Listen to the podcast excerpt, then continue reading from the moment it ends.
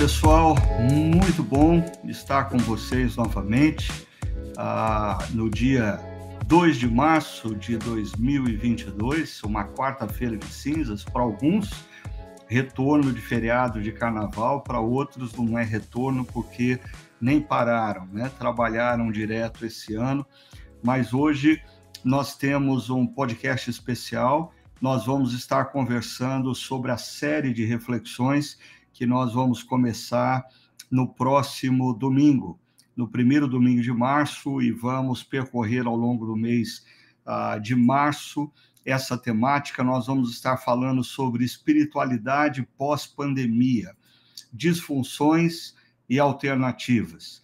E para essa conversa, no nosso Chakra Talk de número 88, eu convidei o pastor Tiago Jaquito e o pastor André para estarem conosco. Tudo bem, Tiago? Tudo bem, André? Como é que vocês estão? Tudo bem, tudo bem. Boa tarde, bom dia, boa tarde, boa noite para quem nos acompanha também pelas plataformas e é muito legal ver o pessoal chegando aí já na, na nossa live aqui no YouTube. Tudo bem, graças a Deus. Uma alegria estar com vocês. E muito bom ter aí a presença, estou vendo aqui no nosso chat a Ellen, o Leire Santos, a Paula Fernandes uh, e outros que vão chegando. Fiquem à vontade para fazer perguntas, mas eu queria hoje introduzir esse tema. Nós vamos estar falando sobre espiritualidade pós-pandemia, mas eu queria começar uh, essa conversa é, falando com o, o Tiago e com o André um pouquinho sobre é, o que é, ou, ou, como que se caracterizava a espiritualidade da maioria das pessoas que frequentam as nossas igrejas antes da pandemia. É, vocês ainda se lembram a como que as pessoas funcionavam há cerca de dois anos, dois anos e meio atrás? Uhum. É, de uma forma geral, né, a, a forma como a espiritualidade se exercia ou se executava no contexto de uma comunidade, ela era muito mais vinculada ao prédio, ela era muito mais vinculada ao espaço geográfico, onde, digamos assim, que no mundo perfeito, o indivíduo ele vinha no domingo de manhã, no domingo à noite, participava do encontro, ele participava dos GPs ao longo da semana, ele tinha um vínculo uh, com ministérios na comunidade, ele tinha uh, auxílio ou suporte financeiro, ou seja, eram uh, práticas né, muito mais vinculadas de uma forma presencial. O que, que acontece com a pandemia é que um boom né, tira ou retira essa forma de espiritualidade presencial e a gente precisou, precisa repensar de que forma que essa execução da espiritualidade no contexto de uma comunidade acontece. Então, foi totalmente transferido para o contexto online, e a gente tem percebido, né, que, e essa é o cerne da problemática da próxima série, é que diferentes modelos, diferentes perfis de espiritualidade surgem a partir desse padrão pré-pandemia, né? Então a nossa reflexão ao longo aí dessa nova série será de, digamos, aprofundar nesses perfis que a gente tem mapeado, procurar entender o que é disfunção e alternativa e como que a palavra de Deus responde a cada uma dessas questões, né? Então, não é um problema, evidentemente, você ter uma, uma espiritualidade uh, presencial, não é um problema você ter um, uma conexão com o contexto da comunidade, mas nisso se expressa, se revela uh, uma oportunidade de você exercer a tua espiritualidade, crescimento e maturidade na palavra de Deus, mas também, em muitos casos, isso expressa uma religiosidade. Então, a pessoa ela está exercendo uma lista do que eu posso, o que eu não posso fazer, e isso é um quadro muito mais de um coração que quer orientado uhum. pela lei de, né, de seguir, digamos assim, uma, um critérios ou um, um, ABC religioso, né? Então, acho que a nossa série ela vai mais ou menos nesse encaminhamento aí. É interessante como a, a, a espiritualidade no contexto cristão evangélico, que vai ser o nosso foco na análise da próxima série, ela, ela, ela, ela parece que ela estava grandemente caracterizada em torno da comunidade cristã. Né? É, o exercício da espiritualidade envolvia, é, aos domingos, ir a uma comunidade, servir no ministério, participar de um grupo pequeno, contribuir financeiramente, e de repente a pandemia parece que mexeu nessa estrutura, porque a pandemia tirou de nós o espaço geográfico. ponto de referência. A pandemia tirou de nós a comunidade cristã, aonde nós costumávamos encontrar amigos, conversarmos com aqueles que compartilham os mesmos valores e princípios. E isso parece que deu uma boa desestabilizada em muita gente. Né, Tiago? O que, que você acha? É, é, ou, ou as coisas continuaram naturalmente no pós-pandemia? Como que você vê isso?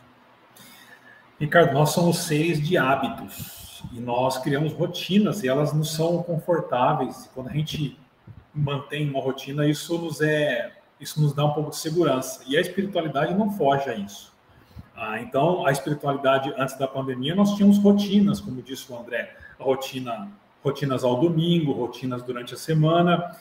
É, e as rotinas elas podem ser boas, mas também elas podem ser traiçoeiras. Por que eu, que eu, que eu digo isso? Porque nós podíamos ter uma espiritualidade dentro de uma rotina e formada em, é, fundamentada em hábitos que necessariamente não era saudável. E aí a pandemia vem e ela simplesmente muda tudo. Muda a nossa rotina, muda o nosso domingo, muda o fato de irmos a algum prédio para nos encontrar. E isso faz com que a nossa espiritualidade passe por alguns testes e a gente chegue à conclusão de que algumas coisas elas eram muito frágeis, elas eram muito superficiais e alguns chegaram à conclusão de que outros é, é outros aspectos elas eram elas tinham mais raízes assim. então eu acho que houve Acho não, né? Tenho certeza. Houve mudanças profundas e essas mudanças é, colocaram em xeque a nossa espiritualidade. E não há mais como nós termos a espiritualidade que tínhamos antes. Não há. A gente tem que agora rever e aprender com os erros, aprofundar aquilo que era bom e criar uma espiritualidade bíblica.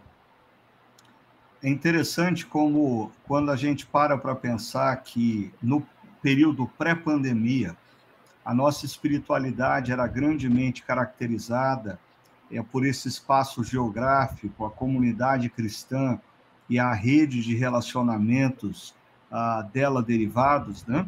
É, ah, isso, isso me faz pensar numa analogia com dois períodos é, bíblicos. O primeiro deles é quando os judeus são levados cativos para Babilônia, eles são deslocados ah, de Jerusalém, onde eles tinham um templo, em torno do templo, a religiosidade deles, a espiritualidade deles era exercida, e eles precisam se reinventar no ah, durante o período de exílio. E um outro período é quando os cristãos do primeiro século ah, são dispersos por toda a Ásia Menor e eles também que tinham como ponto de referência ah, o, os encontros no pátio do templo em Jerusalém, eles passam agora a ter que construir uma espiritualidade sem espaço geográfico. É, como que vocês veem, ah, o, o que, que vocês acham que é, é, é análogo ao modelo que nós estamos vivendo hoje e o que vocês acham que é distinto nessa experiência? Exílio babilônico, a dispersão primeiro século e a experiência que nós vivemos agora nos últimos dois anos. Uhum. É, o que me chama a atenção é que, no caso, no caso, tomando especificamente do contexto do exílio babilônico, né, é interessante perceber a crise de fé que o povo viveu ali naquele momento, porque eles foram retirados da terra prometida, uh, o rei que foi destituído, o rei dado por Deus, e o templo que foi destruído. Ou seja, todos os referenciais de Deus na terra foram simplesmente liquidados. Ao mesmo que se Deus chegasse para nós hoje e falasse assim, ó, oh, esse Jesus aí não existiu. Ou seja, nós teríamos uma crise de fé imensa. Então, quando a gente lê esses relatos do exílio babilônico, especificamente, a, gente precisa entender né, essa forma, essa crise existencial, essa crise de fé que o povo passa. E mesmo assim, Deus se faz presente, e aí nós temos os livros que relatam né, o caminho do povo dentro do contexto da, do exílio babilônico. Né? Então, para nós hoje, vivendo no, num contexto pós-pandemia ou da pandemia que nós vivenciamos, é a mesma situação. Muitas pessoas elas tiveram a mesma crise de fé, elas tiveram mesmo uma mesma situação de, de uma fé muito mais vinculada ao tempo, uma fé vinculada com o fato de eu sair da minha casa e ir para aquele local. uh, da igreja, de ter uma fé uh, de, que, que, que, muito mais é, é, é, de consumo, uma fé que, que quer ser nutrida por, por, por, por alguém me ensinando algo, ao invés de eu ir ao encontro de outro para servir. Ou seja, são, é uma dinâmica da igreja reunida que ela foi muito mais sobressaída do que da igreja enviada.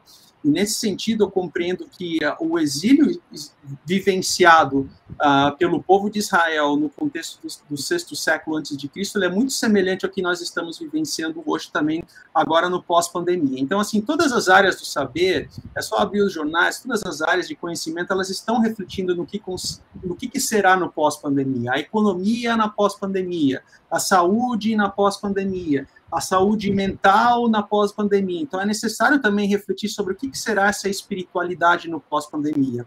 E, voltando ao exílio babilônico, é interessante que Deus não deixou o seu povo, né? mesmo perdendo todos esses referenciais, Deus não deixou o povo de lado. Né? E mais tarde, daí surgem as sinagogas, onde também é um local de instrução, um local de, de conhecimento da palavra de Deus, em outros ambientes, somente no Novo Testamento já existiam em torno de 400 sinagogas em Jerusalém apenas, ou seja, são novas formas do povo de Deus se adaptando a diferentes formas de expressar a sua espiritualidade. No caso da diáspora do primeiro século, um, com o espaçamento do, do povo de Deus né, para diversas regiões por causa da perseguição, também novas igrejas foram plantadas. Então, a longa história curta é a forma como o povo de Deus se adapta a diferentes contextos e não é diferente para nós agora no contexto pós-pandemia. A gente também precisa refletir no que significa essa espiritualidade agora no contexto pós-pandemia. E você, Tiago, como que você vê é, essa analogia entre o que nós ah, experimentamos nos últimos dois anos e o que o povo judeu experimenta no exílio posteriormente, os primeiros cristãos na diáspora?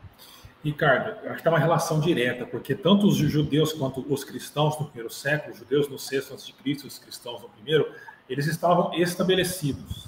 E o exílio e a perseguição solapou o que eles tinham.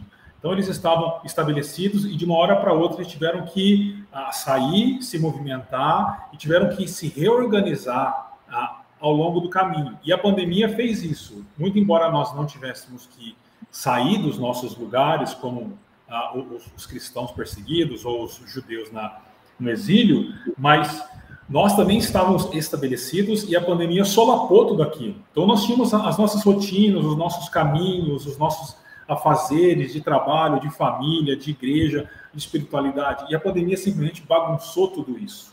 Por isso que eu acho que é um momento muito importante para a gente avaliar o que era ah, profundo e real e aquilo que nós até nos auto enganávamos. Então, eu acho que essa, esse, esse movimento da pandemia solapou, ah, virou a nossa vida de pernas para o ar, assim como o exílio e a perseguição a esses eventos geraram na, na vida do povo de Deus em seus determinados momentos.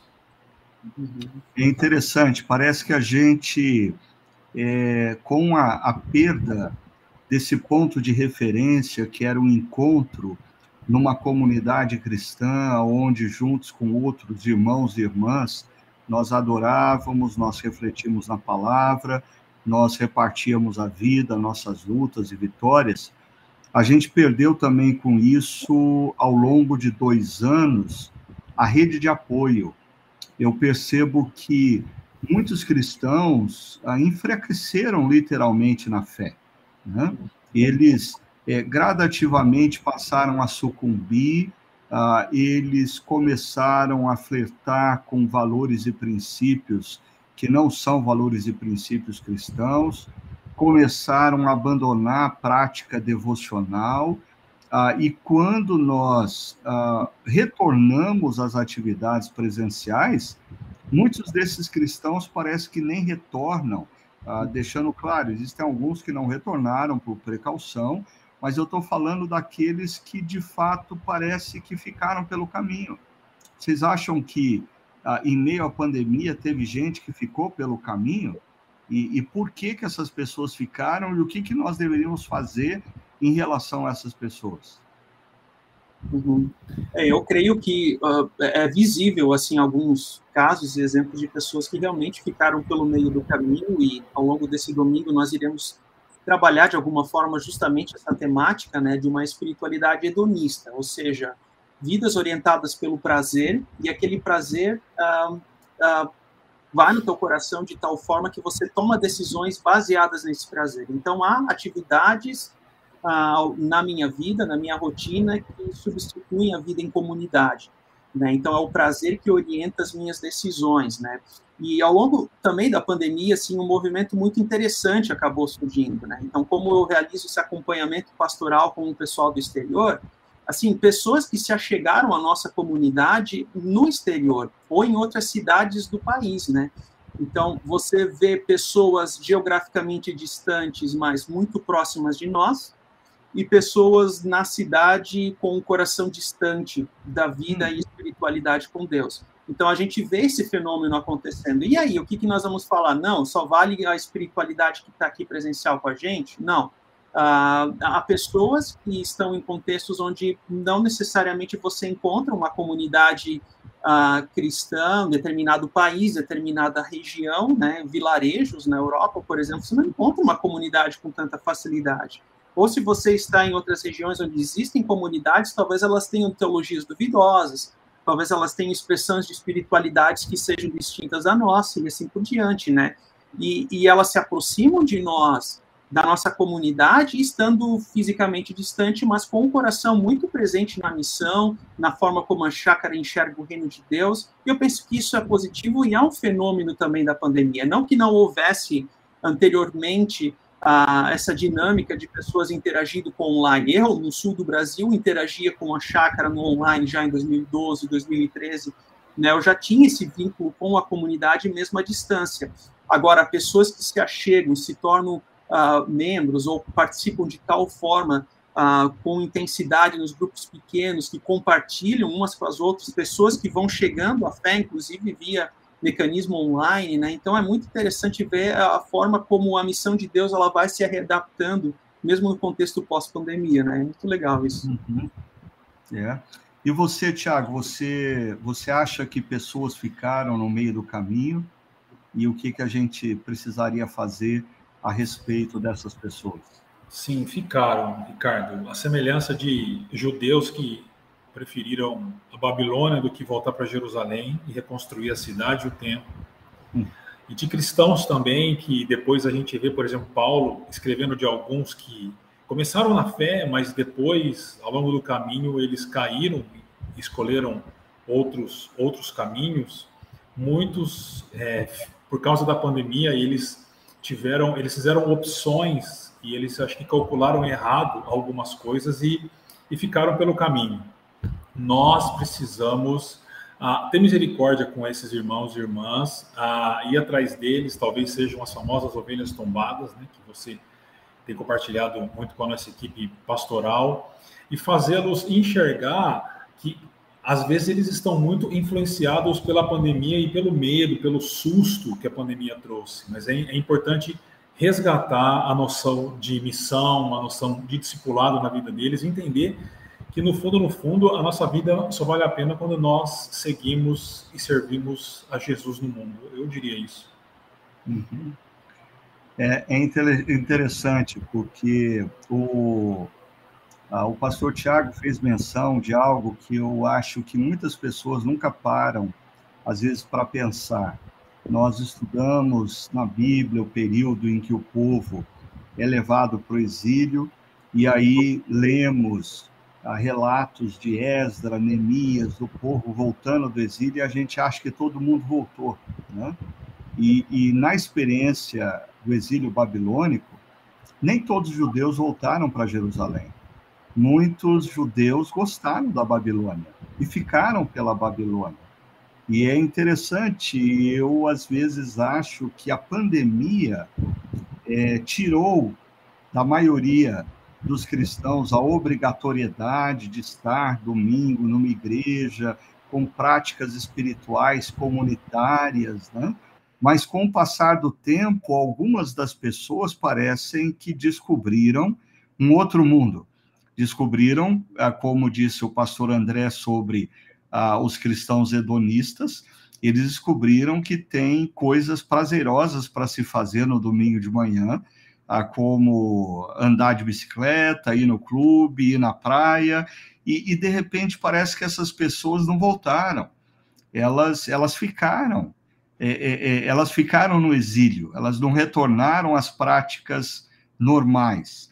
E o, o pastor Tiago fez menção da ovelha tombada, né? que é uma expressão do Philip Keller, ah, num livro ah, escrito por ele há muitos anos atrás, Nada Me Faltará, aonde ele conta a experiência de ter vivido um tempo é, vendo pastores cuidando de ovelhas, e ele descobre que as ovelhas elas saem ah, para pastar e elas se deitam em determinados terrenos, meio que inclinados, e às vezes elas tombam nesse terreno e elas não conseguem mais levantar.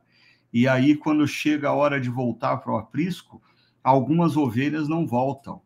E elas não voltam não necessariamente porque elas não queriam voltar, mas elas não voltam porque elas tombaram. E elas estão tombadas e elas não têm como é, é ficarem em pé novamente. Por isso, o pastor precisa ao encontro dessas ovelhas para desvirá-las. Né? Então, acho que nós precisamos, como amigos de caminhada cristã, estarmos atentos se outros irmãos e irmãs de caminhada, nesse período de pandemia, se eles não tombaram em alguma colina, se eles não estão virados em alguma colina e estão precisando de ajuda, de encorajamento, para que possam voltar ao aprisco, voltar ao engajamento. Né? Agora, ah, deixa eu é, me voltar aqui para comentários, para algumas com alguns. Eu queria antecipar algumas coisas que nós vamos conversar nessa série. Ah, nós vamos falar sobre disfunções e alternativas de espiritualidade que emergiram a partir dessa crise provocada pela pandemia. Ah, uma disfunção, o pastor André, ele já ah, antecipou que é o hedonismo, aqueles cristãos que descobriram que tem coisa boa para fazer e coisa melhor do que a igreja. E como lidar com isso? Nós vamos conversar também sobre ah, os cristãos autônomos, aqueles que reforçaram a ideia de que eles precisam de Cristo, mas eles não precisam da igreja como comunidade cristã. A igreja como comunidade cristã, ela, ela é secundária, uh, não é interessante. E um outro, uh, uma outra disfunção que nós vamos conversar é uh, da espiritualidade digital, do cristão que se deu bem nesse negócio de assistir as programações é, pela televisão e não pretende é, voltar presencialmente. Deixa eu parar por aí e dar oportunidade para o pastor André e o pastor Tiago é, destacarem para a gente o que eles acham de interessante nessas espiritualidades disfuncionais. A espiritualidade hedonista, a espiritualidade autônoma e a espiritualidade digital. Dá um pouquinho, a, a, a, dá um aperitivo do que a gente vai conversar abordando essas três disfunções? Uhum. Bem, a espiritualidade hedonista é como nós já estávamos conversando agora, que é uma vida orientada pelo prazer. Então, o prazer, de fato, é criação de Deus. O prazer não tem um problema nenhum. A questão é o contexto que eu coloco o meu prazer, né? Então, a pessoa que ela é orientada pelo prazer, no fundo, ela busca uma felicidade, ela se utiliza do, do prazer como meio para isso, né? Então a nossa reflexão ela se baseará muito mais no local onde deve estar o nosso prazer, qual que é o local ah, do, da, dessa disfuncionalidade hedonista, qual que é a alternativa que existe a partir da palavra de Deus, a partir das escrituras, para que a gente tenha uma vida ah, orientada pelo prazer no sentido bíblico, né? Fazendo a vontade de Deus e assim por diante, né? A autonomia, que é uma, o Tiago também vai poder trazer com mais uh, detalhes, ela tem a ver com uma disfunção de uma pessoa assim que ela se considera, digamos, uh, individualista, que ela tem muito mais uma percepção, uh, talvez uh, de espiritualidade na dela, flertando com uma, um estilo de vida desigrejado, ou seja, ela, ela, ela, é extremamente crítica. Esse é um perfil também que sobressaiu de uma forma muito evidente ao longo da pandemia, né, e que também precisa ser abordado no sentido bíblico. E o consumo, né, a, a espiritualidade de consumo, é aquela espiritualidade on demand, né? Que você tem, ah, hoje eu vou assistir esse pregador, amanhã eu vou assistir aquele, hoje eu não vou assistir culto nenhum, vou assistir um podcast que aparece aqui na internet no YouTube. Ou seja, não há um compromisso, é um consumo, eu quero receber, receber, né? Então, qual que é o risco disso e qual que é a alternativa que existe?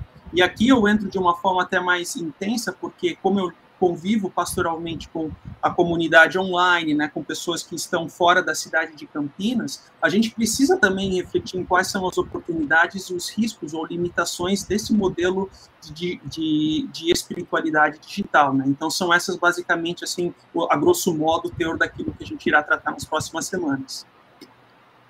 Tiago, na sua opinião, quais dessas disfunções é, são mais prejudiciais a igreja e a sua missão na história no atual momento que a gente vive? Eu acho que é o que a gente tem chamado de a espiritualidade autônoma, porque é uma espiritualidade que gera soberba, arrogância, que faz com que aqueles que, que abraçam tal espiritualidade é, é, não sintam a necessidade de participar de uma comunidade com pessoas diferentes ah, então, tem uma, tem uma geração de pessoas mais jovens hoje que são altamente críticas à igreja, que não conseguem entender que precisam daquela irmãzinha idosa que está na igreja, daquele irmãozinho idoso também, ah, daquele homem de meia idade, né, daquela adolescente. Então, eu acho que essa é uma espiritualidade muito perigosa, porque toda atitude de busca de autonomia é um problema. Os nossos primeiros pais romperam com, com o Criador por causa de autonomia. Né? Então, e, só para encerrar, é uma espiritualidade é muito traiçoeira, porque os adeptos, eles se julgam espirituais, eles se julgam maduros na fé. Mas é exatamente o contrário. Eles são imaturos na fé e estão fazendo um desserviço para a missão da igreja. Eu acho que a autonomia é um grande problema aqui. Todas elas são, mas essa eu acho que é mais perigosa. Vocês, uh, vocês ainda são novos, mas eu, talvez há duas, três décadas atrás, é, vi uh, um pastor, na época, alguém de grande uh, expressão nacional, é, se referia a essa espiritualidade autônoma, denominando ela como Síndrome de Lúcifer. Síndrome de Lúcifer. Porque parece que é, é ela, ela vem nesse viés do que Lúcifer provocou. E ele provoca é, nos nossos primeiros pais, e ele vai provocando ao longo da humanidade.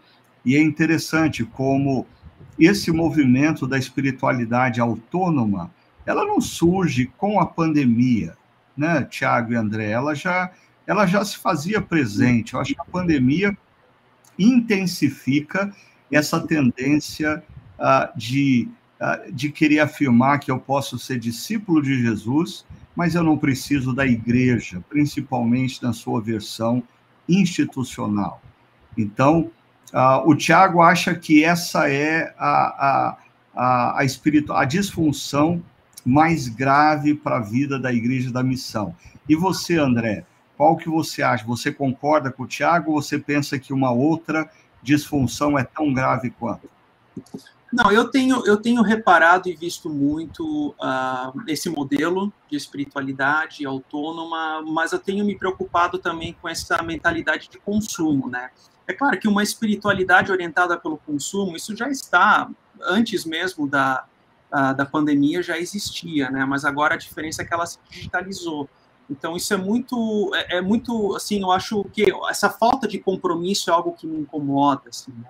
Quando a pessoa ela quer, ela se roga no direito de ser alimentada, ser alimentada, ser alimentada, mas ela não tem um vínculo de compromisso, ela não tem qual é o seu espaço, qual é a sua comunidade, né? E ela, como consequência disso, ela se gera, ela, ela se torna uma pessoa também muito crítica, né? Então, assim, ela é muito facilmente levada por ideologias, ela é facilmente levada por doutrinas duvidosas, porque ela não tem enraizamento, porque ela não tem raiz, porque ela não tem fundamento, porque ela não tem comunhão, né? E algo que o Tiago comentou agora uh, é muito é muito importante, é muito interessante o que ele falou, né? Porque assim, é no, no contexto da, da, espiritualidade autônoma, mas que vale para as outras também. Né? Uh, a nossa geração, tá? Eu falo como milênio, ela tem uma tendência de muito mais olhar para alguém que é igual a mim. É, eu tenho, eu, eu sempre preciso, ou a nossa geração precisa exercitar, aprender a ouvir com aquele que é diferente de mim também. Então, do lado Uh, no contexto de uma comunidade, talvez exista aquele senhor, aquela senhora já de idade avançada, da qual aquela pessoa também é um ponto de contato para que eu possa aprender com ele ou com ela. E, e, e esses modelos de espiritualidades disfuncionais têm essa dificuldade eu preciso aprender com aquele que é igual a mim, eu preciso encontrar aquele que pensa igual a mim. Então, assim, essa espiritualidade de consumo, na realidade, é uma pessoa que está procurando alguém que concorde com ela, não uma pessoa que confronte ela. Tinha um professor de Bíblia no seminário que falava assim: se toda vez que eu leio as Escrituras não tem nada para mudar em mim, então a minha leitura ela está errada. Então, o mesmo vale também para a pregação, para a mensagem, para o sermão. Se não existe nada para mim, para me reavaliar e mudar, então eu estou ouvindo aquilo errado. E a mentalidade de consumo, não, ela só afirma aquilo que eu já sei. Ela afirma aquilo que uhum. eu concordo. E isso não é uma espiritualidade, para mim é uma disfunção isso. Legal. E deixa eu só citar aqui algo que a Paula Fernandes fala no nosso chat, que eu achei muito interessante. Ela diz: Vejo também, por outra visão, que estando na igreja, o povo sempre espera a intercessão de alguém até Deus, ou seja, essa, a, a, a, o povo sempre espera esse intermediário, né? E estando em casa, tivemos a oportunidade de reaprender a orar e ter essa comunhão com Deus. O que eu queria destacar dessa fala da Paula é que eu não creio que a Paula esteja defendendo com isso a espiritualidade autônoma, mas ela está defendendo a espiritualidade madura. É, de fato, Paulo, você está com toda a razão. Eu acho que antes da pandemia, pessoas apoiavam sua espiritualidade é, no culto, no pregador, na oração de intercessão que era feita durante aquele encontro. E a pandemia nos ensinou a buscarmos a Deus, a reencontrarmos o caminho de uma vida madura com Deus. Agora, quando a gente fala de maturidade cristã, é, é, interessante. Maturidade não é sinônimo de autonomia, porque uma das marcas da maturidade cristã é a humildade. Uma das marcas da maturidade cristã é a dependência do outro. Uma das marcas da maturidade cristã é a compreensão de que eu preciso do outro, para cuidar de mim, para me abençoar, para me repreender, para me orientar, para nos confrontar. O que, que o, o pastor André e o pastor Tiago acham disso?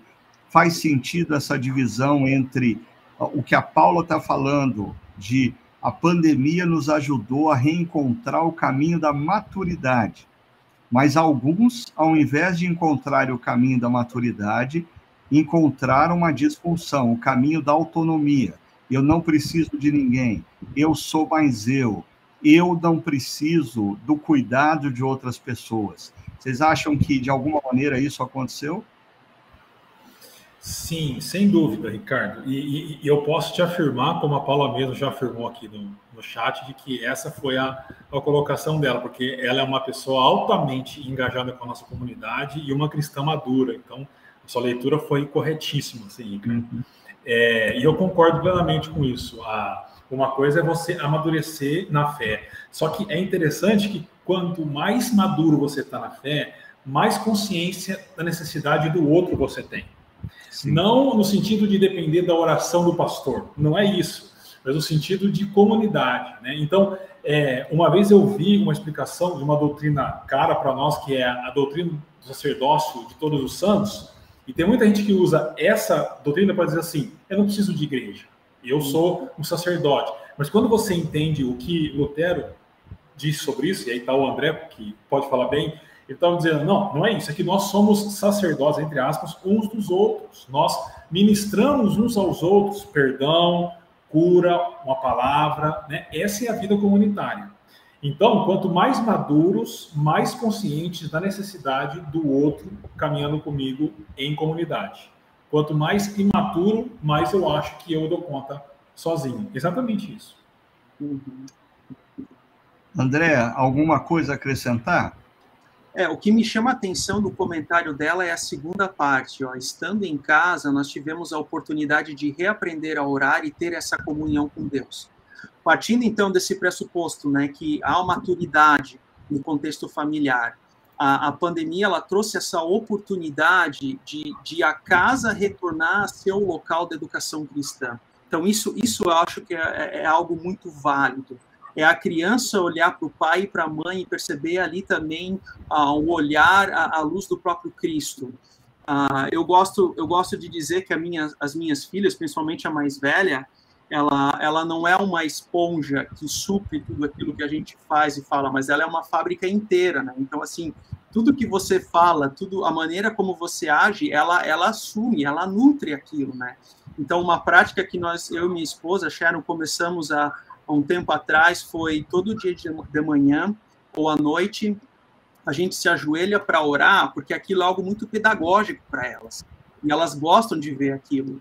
E ontem foi muito interessante ver a minha filha de dois anos, né? Ela não consegue cruzar a mão, mas ela fazia assim, né? Uh, em, em, orando também junto ali. Então, assim, gente, isso, isso é um valor isso é, é, traz uma alegria para o coração de um pai para a mãe que não tem preço. Eu não sei dizer aonde que as minhas filhas estarão com o coração daqui a 20 anos, mas eu creio que filho nós recebemos de Deus e a gente entrega para Deus. E a nossa parte de instruí-las no caminho do Senhor é nosso papel enquanto pai, enquanto mãe. Né? E, a, e a pandemia, ela, ela como, como a Paula falou, você não tem mais o, o, o texto local, o intercessor, mas você, como pai e mãe, tem que fazer esse papel de educação cristã. Ali se mostrou quais são os locais, quais são as famílias que têm essa maturidade e quais aquelas que não têm, né? Então, esse é o destaque que gostaria de dar a partir dessa fala da Paula, né? É, eu, eu queria destacar, a gente vai trabalhar também um modelo de espiritualidade que nós não vamos chamar de disfuncional, mas como uma alternativa. É algo que começa a emergir, que nós não percebíamos antes da pandemia, mas que agora vai se tornando mais claro para a gente, e nós vamos chamar essa espiritualidade de espiritualidade sustentável. E quando a Paula fala que a pandemia resgatou no contexto do lar a oração, o pastor André fala que a pandemia resgatou no contexto do lar é, essa exposição aos filhos é, da, da palavra de Deus, pais assumindo a responsabilidade de influenciar espiritualmente os seus filhos, eu diria, essa é uma boa inversão que a pandemia nos trouxe. Ah, não é o momento de domingo que deve ser o fator influenciador do que acontece de segunda a sábado nas nossas vidas. Mas é a caminhada que nós temos com Deus de segunda a sábado, no lar, no trabalho, na escola, no dia a dia, que deve nos mover a no domingo nos encontrarmos como comunidade cristã para celebrarmos as vitórias, para nos encorajarmos diante das lutas, para orarmos uns pelos outros.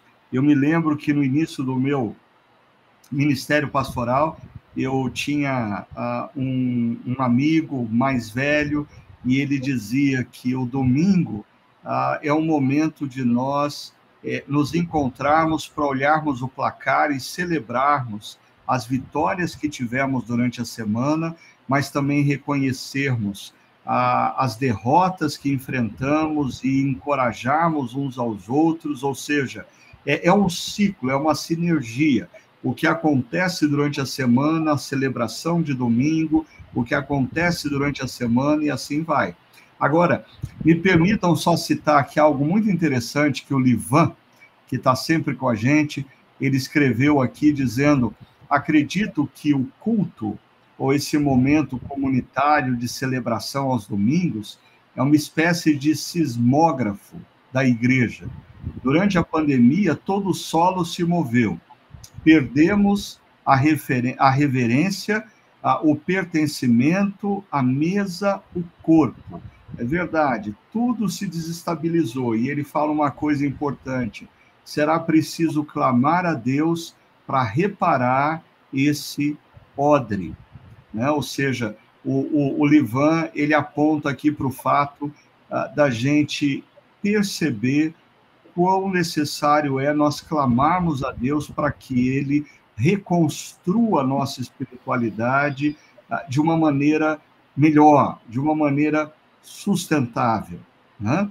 Ah, como que você, Tiago, vê essa questão como que Deus pode reconstruir a nossa espiritualidade, como a nossa espiritualidade pós-pandemia pode se tornar mais consistente, mais saudável, mais frutífera.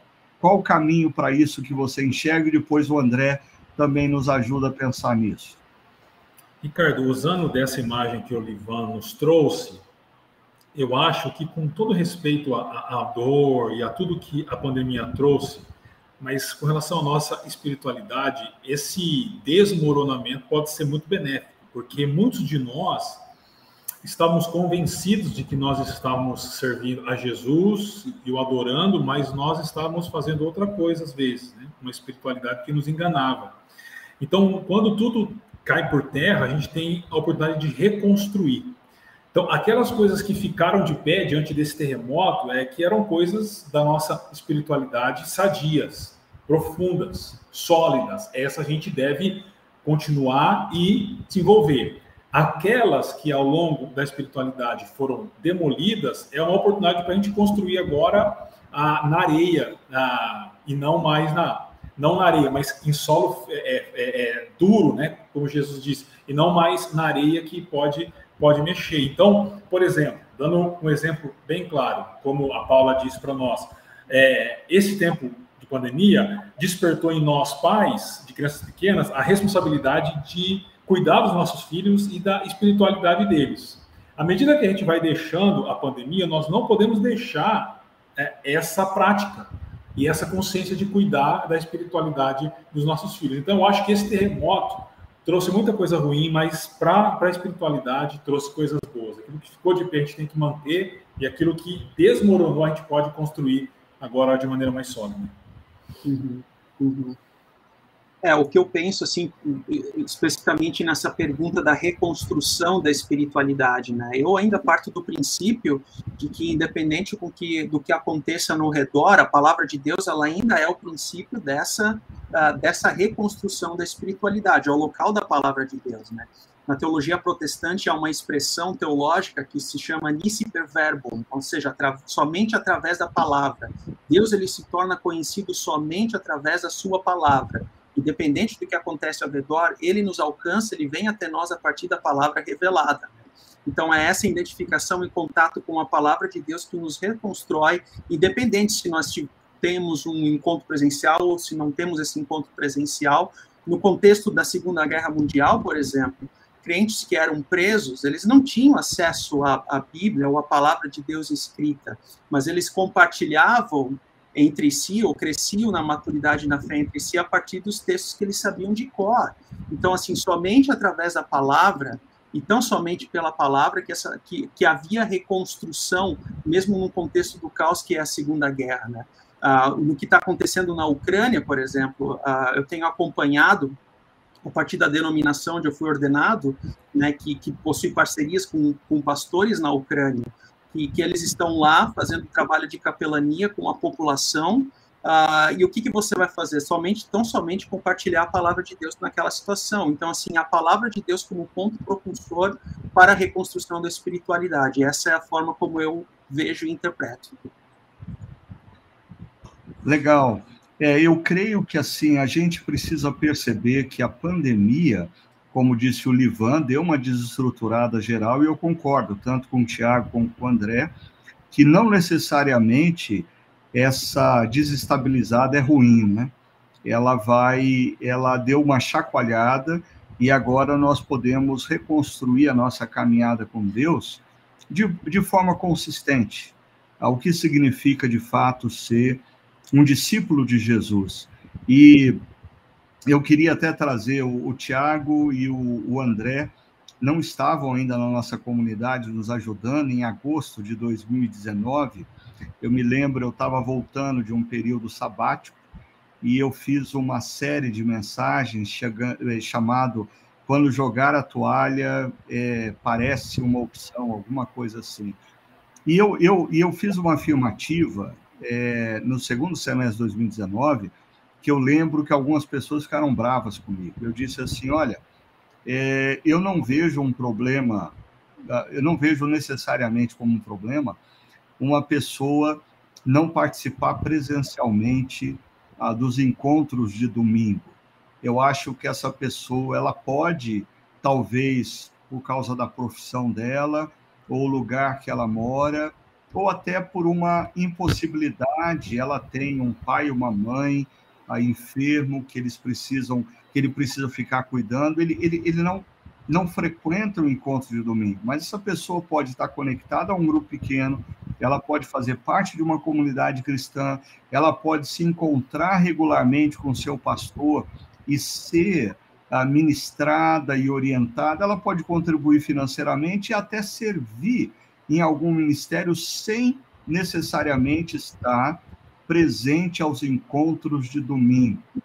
É, Para mim, o grande ponto é a pandemia nos deslocou do encontro de domingo e revelou que algumas pessoas são altamente dependentes deste encontro de domingo. Outros, quando perderam como ponto de referência o encontro de domingo, perderam a totalidade da caminhada cristã, perderam todas as outras coisas, se desconectaram dos grupos pequenos, do serviço à comunidade, da orientação pastoral. Então, eu creio que nós estamos no momento agora de olharmos para tudo que nós temos diante de nós e pensarmos o que de fato significa ser discípulo de Jesus e reconstruir a nossa vida e a nossa relação com a igreja, com a comunidade cristã, dentro, ah, como a gente vai chamar, ah, de uma plataforma sustentável. Ah, eu queria é, caminhar para o final, mas perguntando para vocês e provocando vocês acerca disso.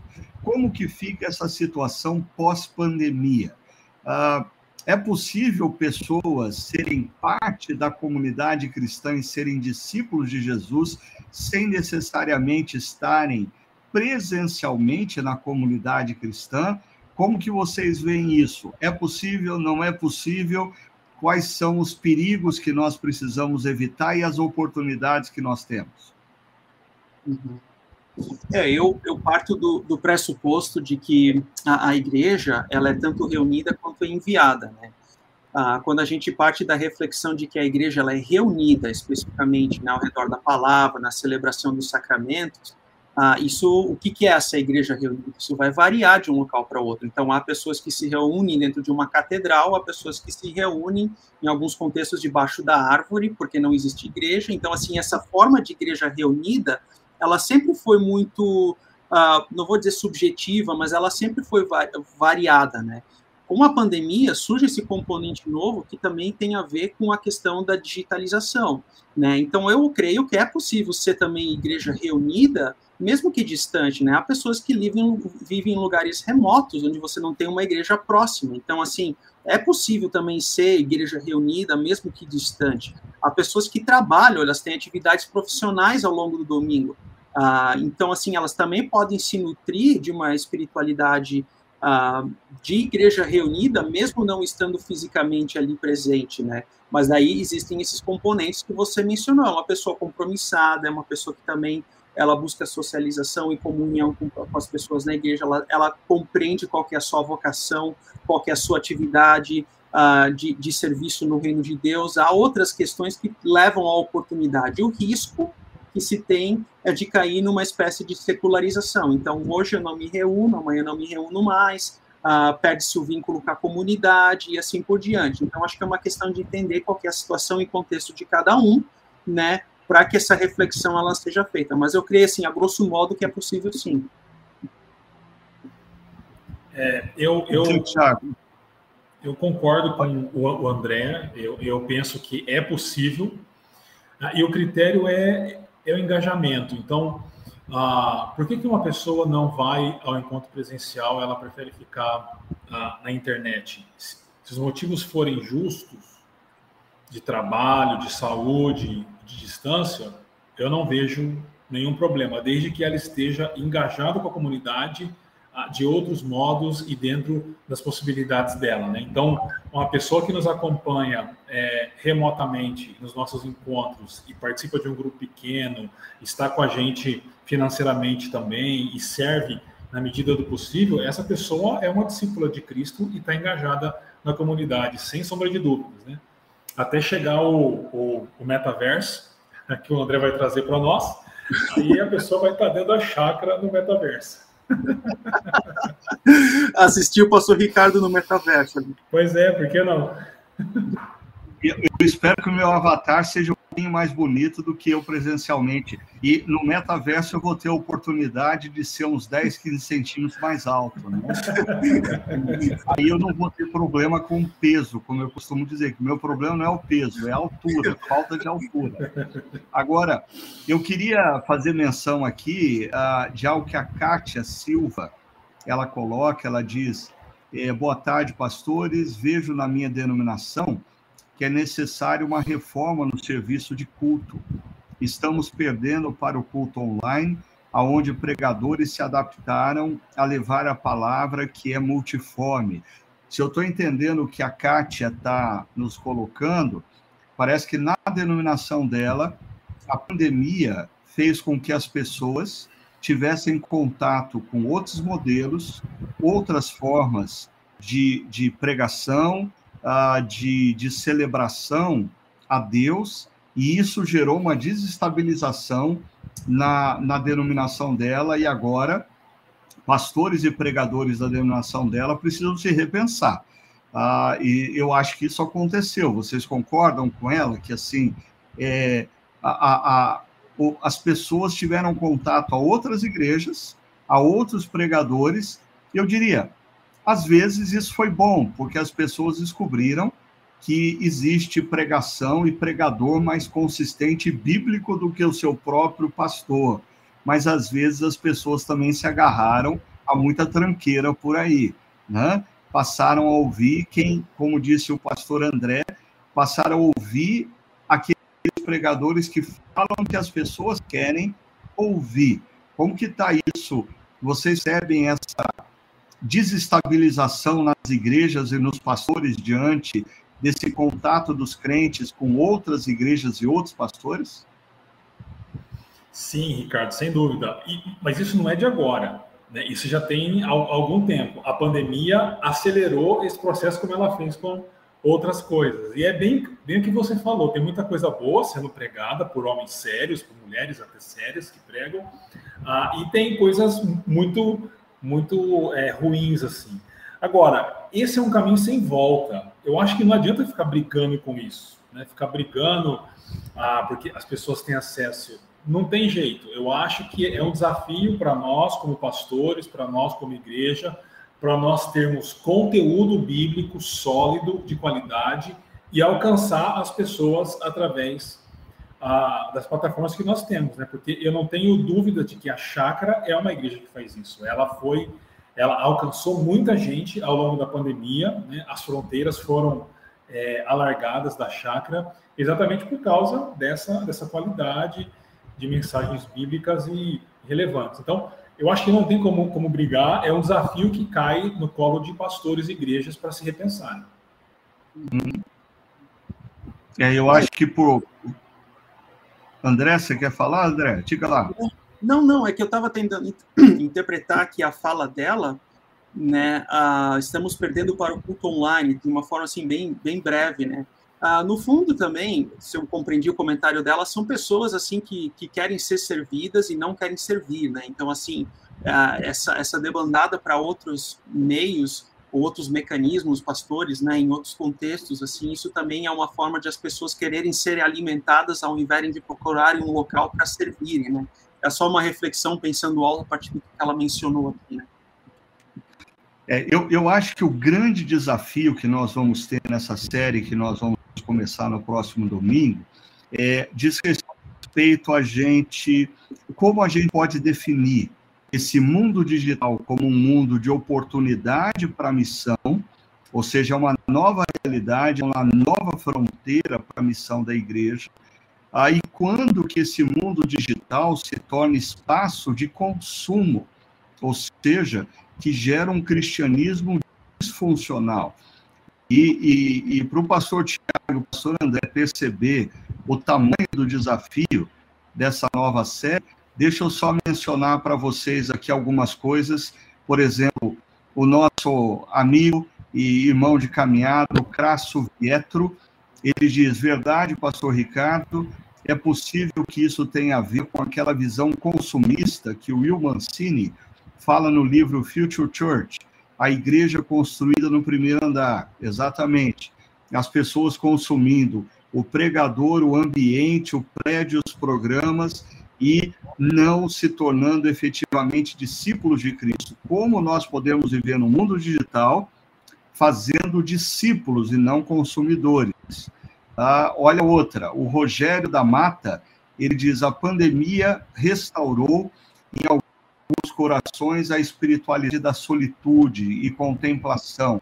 Me lembro muito de Thomas Merton em seu livro Silêncio no Deserto. Concordo, Rogério. Eu acho que, assim, para algumas pessoas, a pandemia foi um período de deserto. E é interessante como existem pessoas que não se perdem no deserto. No deserto, pessoas se encontram ou são encontradas por Deus. Eu gosto de sempre lembrar de uma série que eu fiz há muitos anos atrás sobre Davi, ah, mostrando que no período de oito anos que Davi está no deserto, Davi escreve os salmos que nós temos hoje. Mas quando Davi vai para o palácio, o palácio se torna um espaço escorregadio para Davi. Então, muitas pessoas durante o período da pandemia é, é, vivenciaram um momento de aproximação de Deus. Elas, algumas fizeram da pandemia esse momento, né? Uma outra dica aqui da Paula, a Paula diz: e além de tudo, encorajo a todos a servir. Quem tem essa oportunidade e vontade, não, não somente de ser espectador. E eu acho que aqui está um, uma linha divisória que nós vamos conversar muito durante os próximos quatro finais de semanas, falando da espiritualidade pós-pandemia disfunções e alternativas. A, a Paula está tocando num ponto crucial. Ah, em que momento eu entendo que ser discípulo de Jesus é sentar na frente da televisão e simplesmente consumir uma pregação, consumir um culto. Isso é uma disfunção. Mas como que nós podemos, no mundo digital, sermos cristãos que fazemos uso dessa ferramenta remota que é a internet, mas mesmo assim estamos engajados no serviço a Deus e a outras pessoas. Será que é possível isso acontecer? Então, eu queria desafiar vocês que estão participando desse podcast a divulgar. Nós vamos começar no próximo domingo, lá no Espaço Paineiras, presencialmente, às nove às 11 e às 19. E, se você ainda não conheceu, o Chakra XP, no nosso Espaço Barão, no domingo, às 10 horas da manhã. E nós vamos conversa, começar a conversar sobre é, espiritualidade pós-pandemia, disfunções e alternativas. Se você não pode estar presente com a gente, você pode nos acompanhar remotamente nesses horários, às 9, às 11 e às 19 horas através chakra.org. Eu queria agradecer imensamente o pastor Tiago, queria agradecer o pastor André e o nosso podcast de número 88 hoje é só para dar um pouquinho de água na boca de vocês, de tudo que a gente vai conversar. Ah, antes da gente encerrar, é, a, gente vai experimentar um modelo também diferente de pregação. A gente esqueceu de falar disso, né? É. aonde a, a cada domingo nós não vamos ter um pregador, nós vamos ter dois pregadores dialogando sobre o tema. Então, você pode participar, fazer suas perguntas, e aí, durante a semana, a gente vai responder as suas perguntas aqui no nosso podcast, tá bom? Então, não perca. E, uh, Tiago e André, uma última palavra para o pessoal sobre esse tema, uma palavra de incentivo sobre essa jornada que a gente vai começar, falando da espiritualidade pós-pandemia. É, que Deus abençoe a vida de cada um, né, que possa ah, Deus possa também, a partir dessa nova série de mensagens, falar e reordenar a vida e espiritualidade de cada um ah, de vocês e também da família de vocês, conforme a vontade e o agrado de Deus né, para todos vocês e para todos nós. Eu acho que nós vamos ser altamente confrontados com as mensagens, com as, as, os bate-papos, é, mas isso é bom porque é Deus que nos ama trabalhando em nós para que nós possamos crescer e amadurecer a imagem de Jesus. E eu encerro agradecendo a Aquila, que está aí na nossa técnica, mas dizendo a vocês também, eu espero que ao longo das próximas quatro reflexões, cada um de nós ah, possa perceber ah, os perigos das disfuncionalidades e encontrarmos o caminho de uma espiritualidade sustentável e frutífera nesse mundo pós-pandemia, tá bom? Deus abençoe a todos, que todos vocês tenham um excelente restante de semana e nós nos vemos no próximo domingo. Até lá.